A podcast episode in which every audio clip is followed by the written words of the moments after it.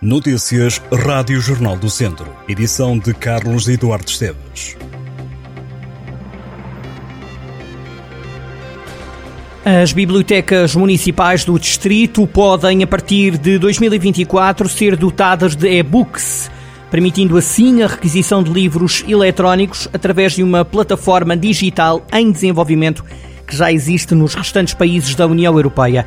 O projeto vai permitir que os utilizadores das bibliotecas da Rede Nacional de Bibliotecas Públicas possam requisitar livros por um período limitado de tempo. A plataforma será disponibilizada para todas as bibliotecas da Rede Nacional de Bibliotecas Públicas, subdividida nas 23 redes intermunicipais de bibliotecas.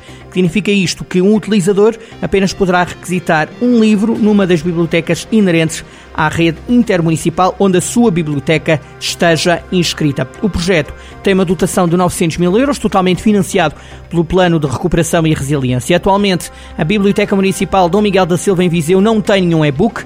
A diretora da Biblioteca, Anabela Rego, referiu ao Jornal do Centro que os livros eletrónicos facilitaria o empréstimo das obras, que as pessoas podem preferir e-books por várias razões. Há quem prefira ler num ecrã mas também pode acontecer haver algum tipo de deficiência ou incapacidade visual.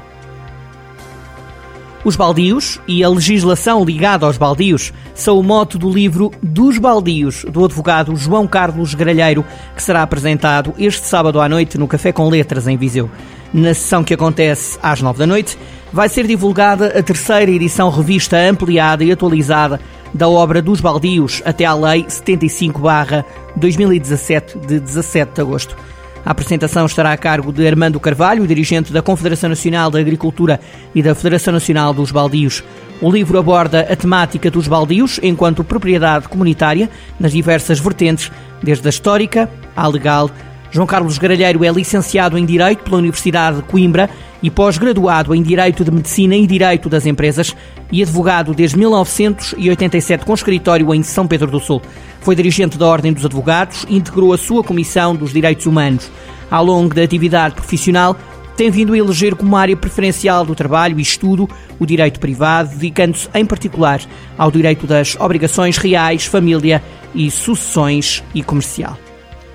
A povoação de Peva, em Moimenta da Beira, recebe este domingo as tradicionais festas em honra de Santo Antão. O programa começa às 8 e meia da manhã, volta a ser preenchido por tradições populares de características singulares, como a marrada de carneiros, a luta de bois, o jogo da cagadela da vaca e a benção dos animais. O padroeiro de Peva, ou Santo Antão, é conhecido como o Santo dos Animais. A missa, seguida de procissão, tem início às 11 da manhã e inclui o espetáculo do Fado à Desgarrada, este ano com as vozes de Américo Silva e Amadeu Paiva, marcado para as duas e meia da tarde de amanhã, domingo.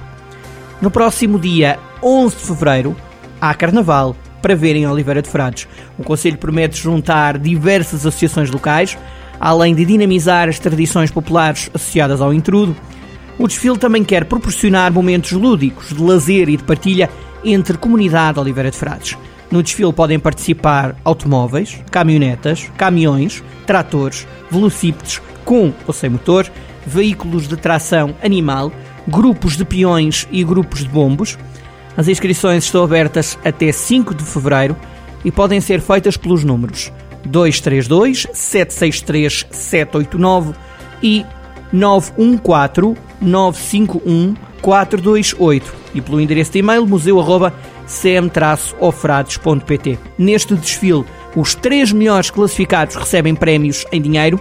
O vencedor vai poder receber 750 euros. O segundo classificado recebe 500 euros. O terceiro, 250 euros. Os melhores grupos de mascarados e de bombos vão receber 100 euros. As associações e as instituições sociais do Conselho que participem neste evento receberão 500 euros. Se as condições climatéricas forem adversas, o desfile será adiado para 13 de fevereiro. A rede social de Carregal do Sal, a GNR e os bombeiros locais vão alertar no próximo dia 26 de janeiro para as burlas, furtos e incêndios domésticos e dar conselhos sobre como evitar estas situações. A ação de sensibilização tem lugar na sala multiusos do Centro Cultural da Vila a partir das duas e meia da tarde e é de entrada livre. O evento tem a participação da Guarda Nacional Republicana através da secção de Prevenção Criminal e Policiamento Comunitário e do Destacamento Territorial da GNR de Santa Combadão e ainda dos Bombeiros Voluntários de Carregal do Sal. O Cineteatro João Costa, em São João da Pesqueira, recebe no próximo dia 25 de janeiro o workshop Vamos Falar de Autismo Sem Tabus? que pretende debater sobre o espectro do autismo. A iniciativa reúne especialistas e pais à volta deste tema o programa inclui três painéis de discussão. O primeiro painel, Autismo, Compreender o Autismo e os Desafios, da Observação e Ação, tem como orador o médico neuropediatra Nuno Lobo Antunes. Depois há mais dois painéis. PEA, no corpo que se mexe, sente, pensa e brinca, e ainda Autismo, uma caminhada em família. O evento tem entrada gratuita. Também sobre o autismo, o Auditório Municipal de Tondela acolhe no dia 27 de janeiro uma ação de formação subordinada ao tema Desafios na Perturbação do Espectro do Autismo. A iniciativa decorre das 9 e um quarto da manhã à meia-dia e meia e das 2 e um quarto da tarde às 5 e meia. A ação é destinada aos assistentes operacionais do setor da educação do Conselho de Tondela.